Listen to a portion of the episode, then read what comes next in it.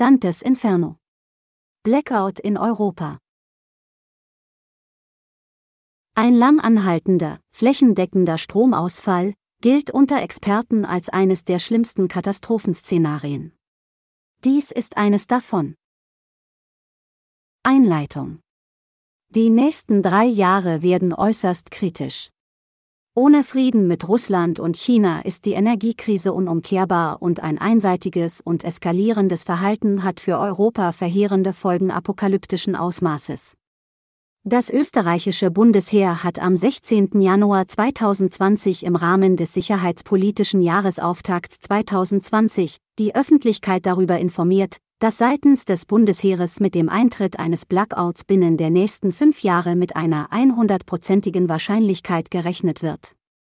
In einer Publikation des Büros für Technikfolgenabschätzung beim Deutschen Bundestag heißt es, Aufgrund der nahezu vollständigen Durchdringung der Lebens- und Arbeitswelt mit elektrisch betriebenen Geräten würden sich die Folgen eines lang andauernden und großflächigen Stromausfalls zu einer Schadenslage von besonderer Qualität summieren. Betroffen wären alle kritischen Infrastrukturen, und ein Kollaps der gesamten Gesellschaft wäre kaum zu verhindern. Ob durch ein extremes Wetterereignis, einen geomagnetischen Sturm, den Einsatz von EMP-Waffen, wie einem nuklearen elektromagnetischen Impuls oder einen Cyberangriff in naher Zukunft sind eine Reihe von immer wahrscheinlicheren Szenarien denkbar, die zu einem großflächigen und lange andauernden Stromausfall mit verheerenden Folgen für unsere Gesellschaft führen könnten. Die Diskussion ist zu wichtig, um sie den ideologischen Leitmedien und Politikern, die im Tunnelblick ihres Parteiprogramms gefangen sind, zu überlassen. Deshalb ist es wichtig, den Menschen die Wahrheit zu sagen und ihnen die unumkehrbaren Kettenreaktionen in aller Deutlichkeit vor Augen zu führen. Vorphase Nach einem Kälteeinbruch produzieren die Kraftwerke in ganz Europa am Produktionslimit. Auf den europäischen Strommärkten ist die Nachfrage nach Strom sehr groß. Die Hochspannungsleitungen halten den Schneemassen stand, doch die starke Nachfrage nach Elektrizität und der zeitgleiche Rückgang des internationalen Stromangebotes gefährden den sicheren Systembetrieb. Es drohen Versorgungsengpässe und Stromausfälle. Obwohl die verfügbaren Kraftwerke rund um die Uhr produzieren, gelingt es nicht, die Bilanz zwischen Verbrauch und Erzeugung auszugleichen. Es kommt in ganz Europa zu einer Strommangellage. Um die verbleibenden Energiereserven gezielt zu nutzen, werden Großverbraucher mit Quoten belegt und Stromhandelsgeschäfte und Marktmechanismen für den Zeitraum der Bewirtschaftung eingeschränkt oder ausgesetzt. Außerdem werden in dieser Zeit der Import und Export von elektrischer Energie so koordiniert, dass die von den Ländern selbst produzierte Energie und die Energiereserven der Länder vorrangig zur Eigenversorgung genutzt werden. Schon bald kommt es in ganz Europa zu Netzabschaltungen und Lockdowns. Die Möglichkeiten zur Freizeitgestaltung werden stark eingeschränkt. Gastronomie, Sport und Kulturbetriebe müssen schließen, und soweit es die Rahmenbedingungen zulassen, arbeiten die Menschen im Homeoffice. Auf die Netzabschaltungen folgen Verbraucherspitzen, dadurch wird es schwieriger, das Gleichgewicht zwischen Produktion und Verbrauch zu halten, das Stromnetz wird auf gesamteuropäischer Ebene instabiler. Obwohl die Stromversorgungsinfrastruktur keinen direkten Schaden durch den Engpass erleidet, kommt es durch den massiven Kälteeinbruch vereinzelt zu Schäden an Kraftwerks- und Netzanlagen. Der Sturm. Am 20. Februar bildet sich vor Neufundland das Sturmtief Wotan und entwickelt sich zu einem sogenannten Schnellläufer. Ein Supersturm mit einem gigantischen Windfeld von über 1200 Kilometer Ausdehnung. Die Behörden geben eine Unwetterwarnung der höchsten Stufe heraus. Innerhalb von zwei Tagen überquert der Orkan den Atlantik, legt dabei weit über 4000 Kilometer zurück und trifft am 22. Februar gegen Mittag mit voller Wucht auf die europäische Westküste. Die Medien berichten von ersten Stromausfällen in Frankreich, Südengland und im Norden Spaniens. In den nächsten 36 Stunden werden England, Frankreich, Belgien, die Niederlande, Deutschland, die Schweiz und Österreich von dem Sturm mit Spitzengeschwindigkeiten von 280 Kilometern pro Stunde betroffen sein. Rund 80 Millionen Bäume stürzen auf Straßen, Schienen, Häuser und Stromleitungen herab. Der Sturm faltet mehr als 1200 Hoch- und Höchstspannungsmasten zu einem kunstvollen Origami zusammen. Vielerorts kommt es zu großen Schäden an der Netzinfrastruktur und den Hauptkomponenten, gefolgt von Frequenzschwankungen im mitteleuropäischen Stromnetz und schließlich zu frequenzabhängigen Lastabwürfen im gesamten europäischen Verbundnetz. Die Folge ist ein europaweiter Blackout. Blackout Tag 1 Aufgrund des Ausfalls von Ampeln und Straßenbeleuchtung kommt es zu unzähligen Unfällen und Bränden. Über 100.000 Häuser sind abgedeckt oder anderweitig beschädigt. Viele Straßen sind durch Bäume, Äste, Teile von Fassaden und Dächern, Gerüste und Unfälle blockiert. Das Mobilfunknetz würde noch 20 Minuten lang funktionieren, bricht aber innerhalb von Minuten unter der Flut von Notrufen zusammen. Tausende stecken in Staus, Zügen, U-Bahnen, Tunneln und Aufzügen fest. Die Kommunikation ist enorm eingeschränkt, das Internet ist ausgefallen. Offline-Szenarien wurden noch nie geübt. Eine Einschätzung der Lage ist schwierig bis unmöglich. In der Industrie können viele Anlagen nicht mehr gereinigt oder gekühlt werden und werden dadurch beschädigt. Es kommt zu ersten Hamsterkäufen, Konflikten und Handgreiflichkeiten, weil Kartenzahlungen nicht mehr funktionieren und Bargeld nicht abgehoben werden kann. Notrufe sind nicht mehr möglich.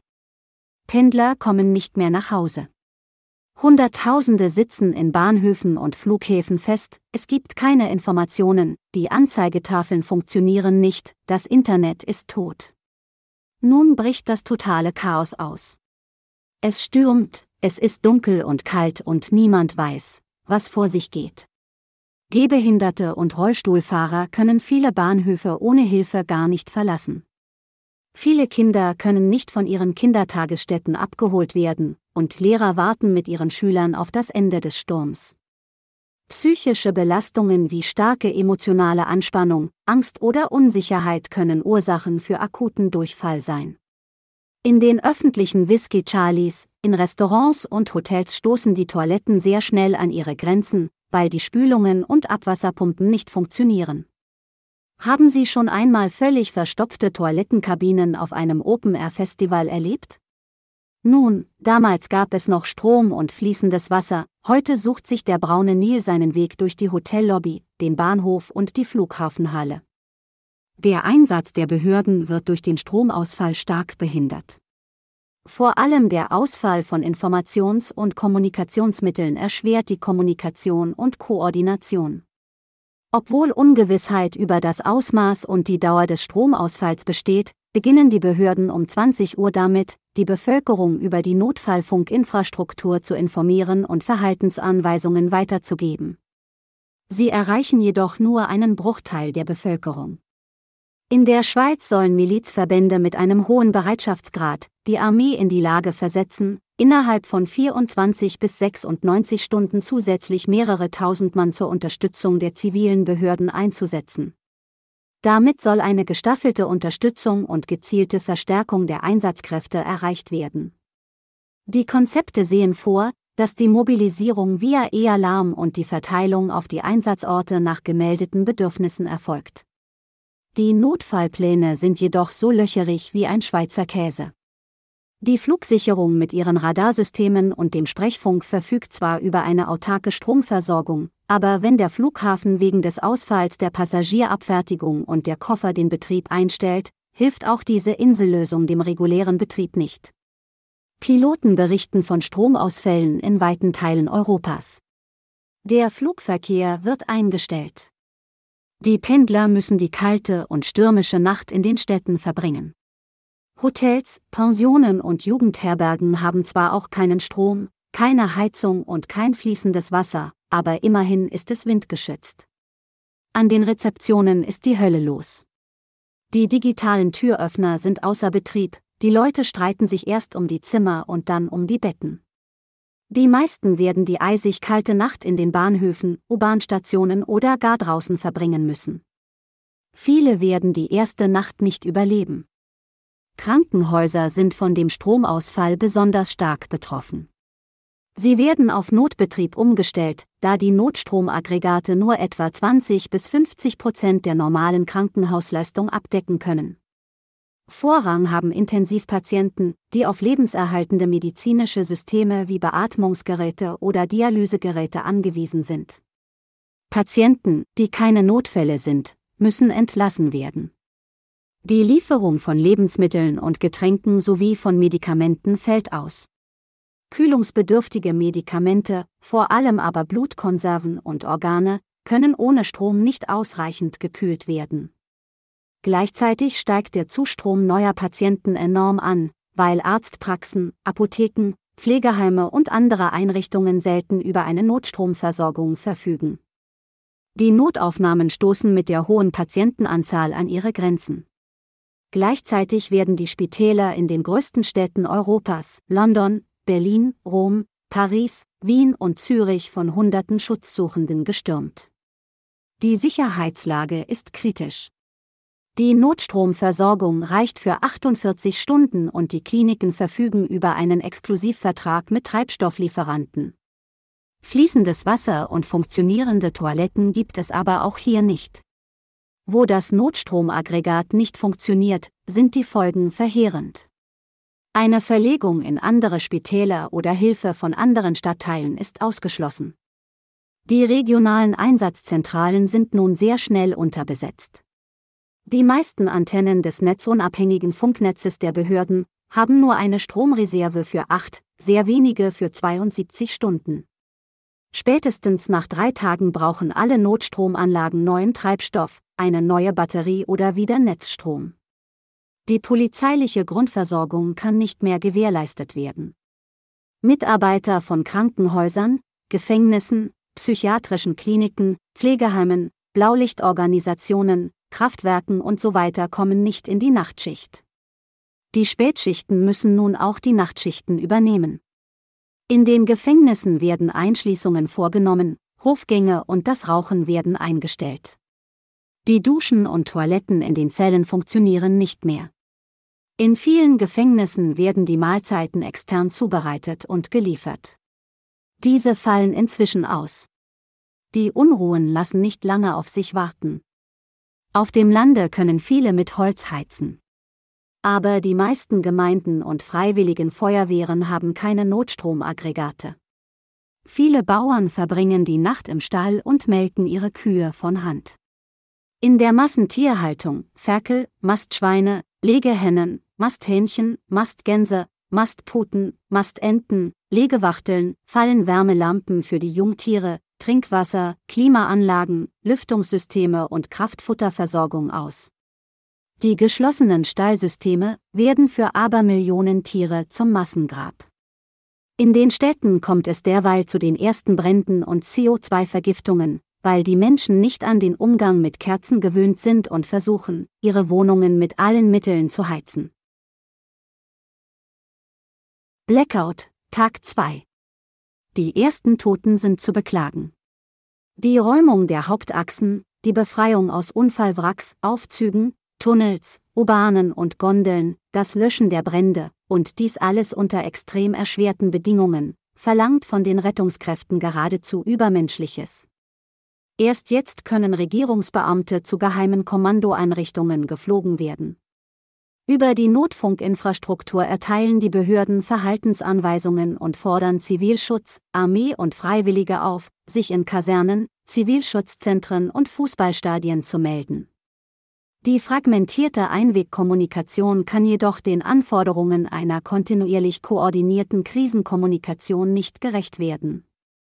Da Mobilität, Kommunikation und Logistik enorm eingeschränkt sind, der Sturm noch immer wütet und das Ereignis große Teile der Bevölkerung völlig unvorbereitet trifft, dauert es Tage, bis ein Bruchteil des benötigten Personals und Materials an seinem Bestimmungsort eintrifft. Die gesetzlich vorgeschriebene Bevorratung von Erdöl bedeutet, dass erhebliche Kraftstoffreserven zur Verfügung stehen, um den Bedarf auch bei einem längeren Stromausfall zu decken.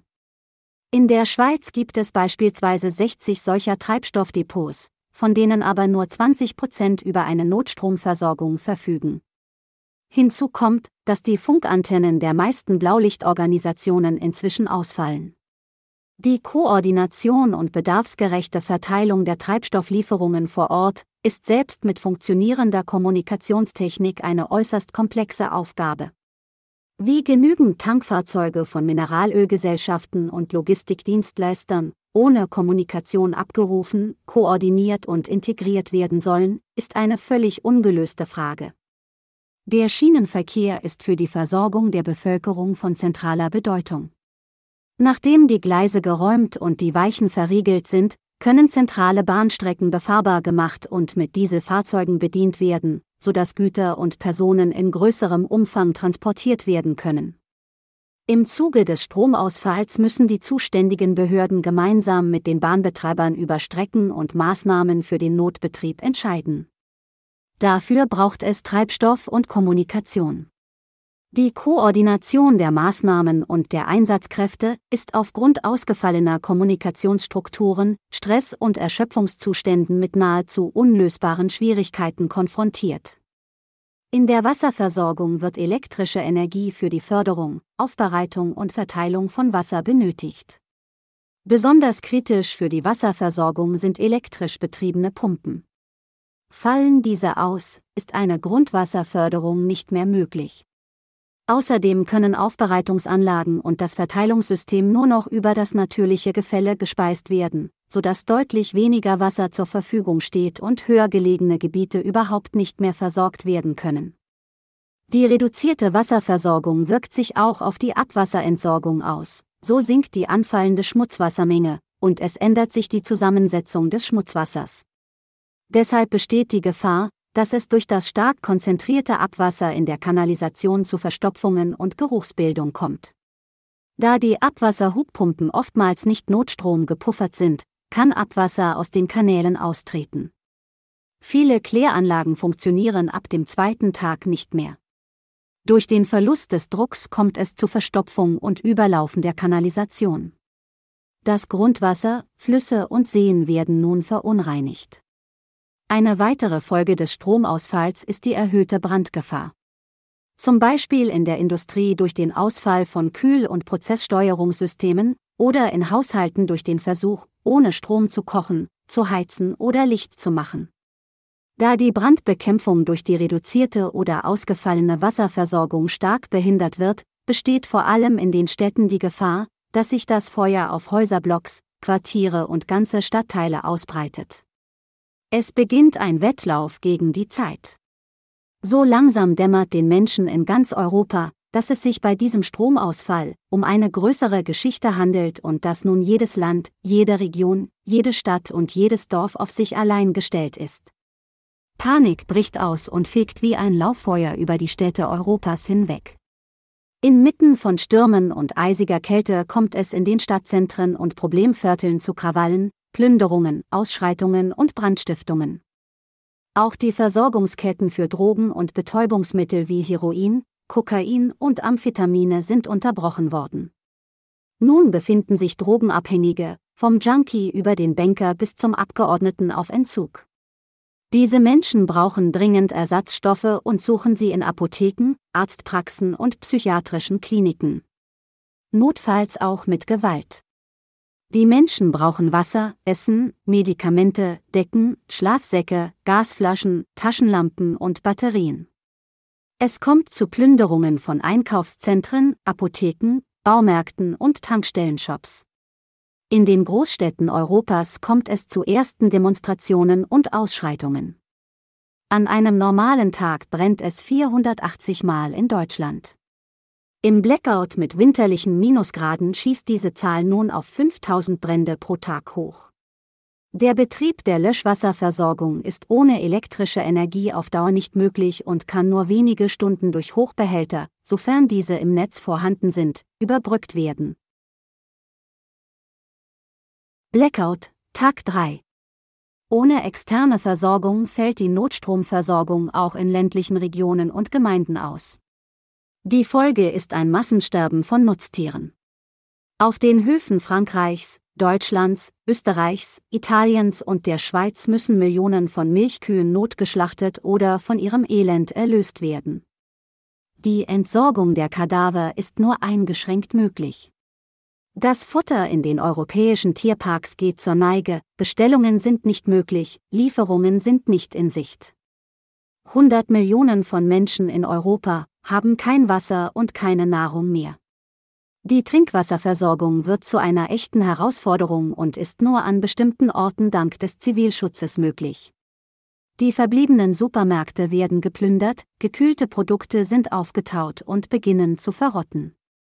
Die Müllberge auf den Straßen werden immer höher, Millionen von Ratten strömen in den Metropolen aus dem Untergrund an die Oberfläche, die hygienischen Bedingungen sind katastrophal, die Kriminalität explodiert, es kommt zu Selbstjustiz und die Brände werden immer zahlreicher und breiten sich unaufhaltsam aus.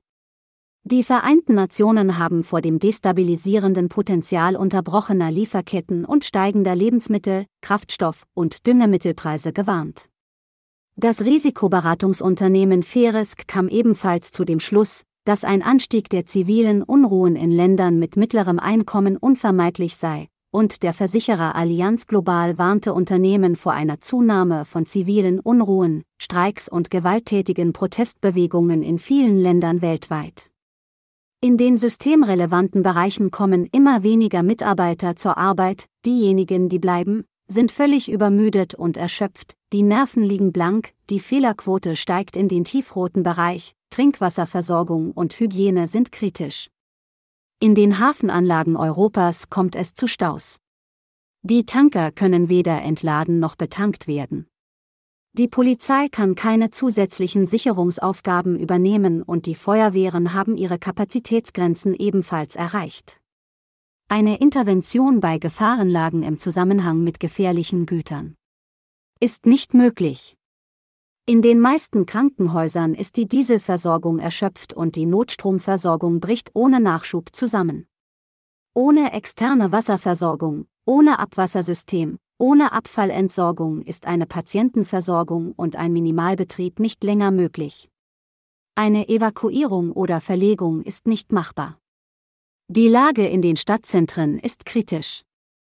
Apotheken werden geplündert, die Gewalt und die zahlreichen Brände sind außer Kontrolle geraten. In den Gefängnissen gibt es Unruhen. Brände werden gelegt, die Wärter werden überwältigt, es kommt zu Massenausbrüchen. In den psychiatrischen Kliniken ist die Situation nicht besser. Um die Versorgung der Patienten zu gewährleisten, bräuchte man jetzt dreimal so viel Personal wie vor dem Blackout, und das auch nachts. Es mangelt an Nahrung, Wasser und Medikamenten. Die Hygiene ist eine Zumutung und die Raumtemperatur ist auf 6 Grad Celsius gesunken. Die psychotischen, neurotischen, phobischen und depressiven Zustände der Patienten sind nicht mehr beherrschbar. Das moderne Gesundheitssystem, das als selbstverständlich angesehen wurde, bricht völlig zusammen. Aus Verzweiflung schließen sich die ersten Gruppen zusammen, um auf Beutezug nach Nahrung und Wertsachen zu gehen. Die Anzahl an Überfällen und Einbrüchen steigt. Es kommt zu bürgerkriegsähnlichen Ausschreitungen, die gesellschaftliche Ordnung bricht zusammen. Die Behörden versuchen die kritischen Infrastrukturen zu halten. Es kommt zum Massenexodus aus den Städten. Europa wird zur roten Zone. Blackout, Tag 4 der Brennstoff für die Notstromversorgung ist in den meisten Anlagen inzwischen aufgebraucht. In den Ölraffinerien besteht akute Explosionsgefahr. Das Öl in den Anlagen wird abgefackelt, brennbare Kohlenwasserstoffgemische werden in die Luft abgeleitet, um das Schlimmste zu verhindern. Der Mangel an Information und Kommunikation, der fehlende Nachschub von Treibstoff, die schlechten hygienischen Bedingungen, die mangelnde Wasserversorgung und die unkontrollierte Ausbreitung der Brände machen die Sicherung der kritischen Infrastrukturen und die Versorgung der Bevölkerung schwierig bis unmöglich. Krankenhäuser und Pflegeheime müssen notgedrungen ihren Dienst einstellen. Nun wird es so dunkel wie das letzte Mal vor 12.000 Jahren in Europa. Nur noch die brennenden Städte erhellen den nächtlichen Himmel und sind weithin zu beobachten.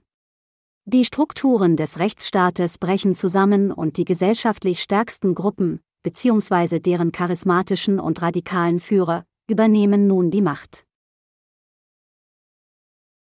Blackout, Tag 5. Störfälle und kritische Zwischenfälle in Kernkraftwerken, Raffinerien, Tank- und Gefahrenstofflagern häufen sich. In ländlichen Gemeinden, die ihre Polizeidienste eingekauft haben, organisieren sich die Einwohner nun in Bürgerwehren und Feuerwachen. Es werden Barrikaden und Kontrollpunkte errichtet. In Kirchen und Turnhallen werden Infostände und Tauschbörsen eingerichtet. Es kommt zu Selbstjustiz. In weiten Teilen Europas kann die Versorgung der Bevölkerung mit den lebensnotwendigen Gütern und Dienstleistungen nicht mehr gewährleistet werden. Die Staaten können ihrer im Grundgesetz verankerten Pflicht zum Schutz von Leib und Leben ihrer Bürger nicht mehr nachkommen. Die öffentliche Sicherheit ist bedroht. Blackout, Tag 6 Der Nachschub für die Armee und die zivilen Behörden funktioniert nur unzureichend. Das Vertrauen verpufft und die Loyalität weicht einer gefährlichen Mischung aus verzweifelter Wut und Hoffnungslosigkeit.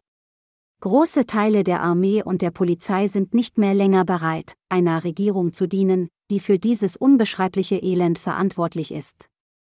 Um ein Eingreifen einer Allianz aus Russland und China zu verhindern, kommt es in Frankreich, Belgien, Deutschland und Italien zu einem Militärputsch.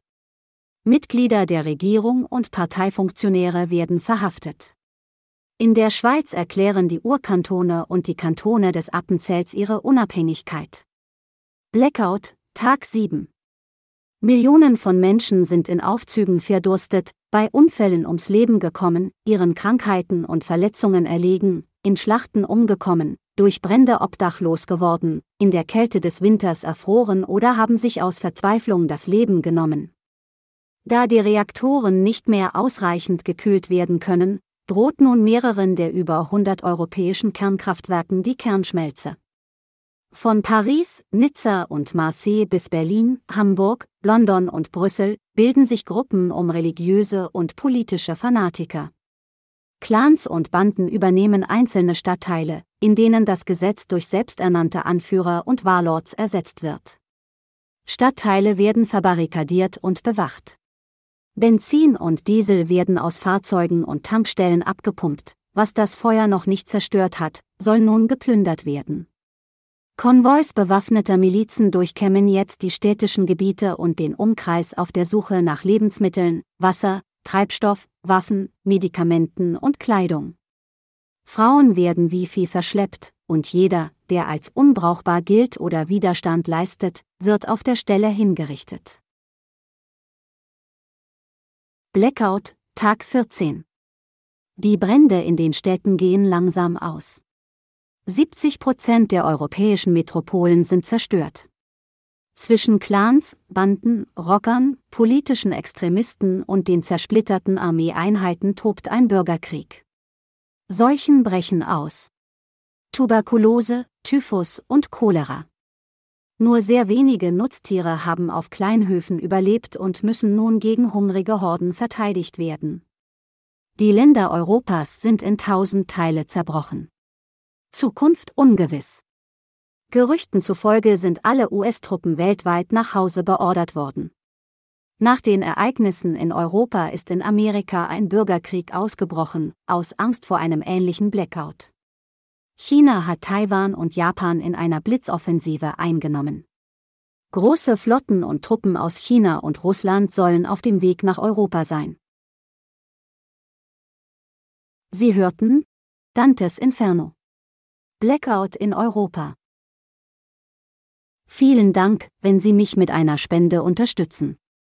Meine Beiträge sind nur durch Ihre Unterstützung möglich. Meine Artikel sollen allen zugänglich, unabhängig und werbefrei bleiben. Wenn Sie meine Beiträge mögen, sagen Sie es gerne weiter.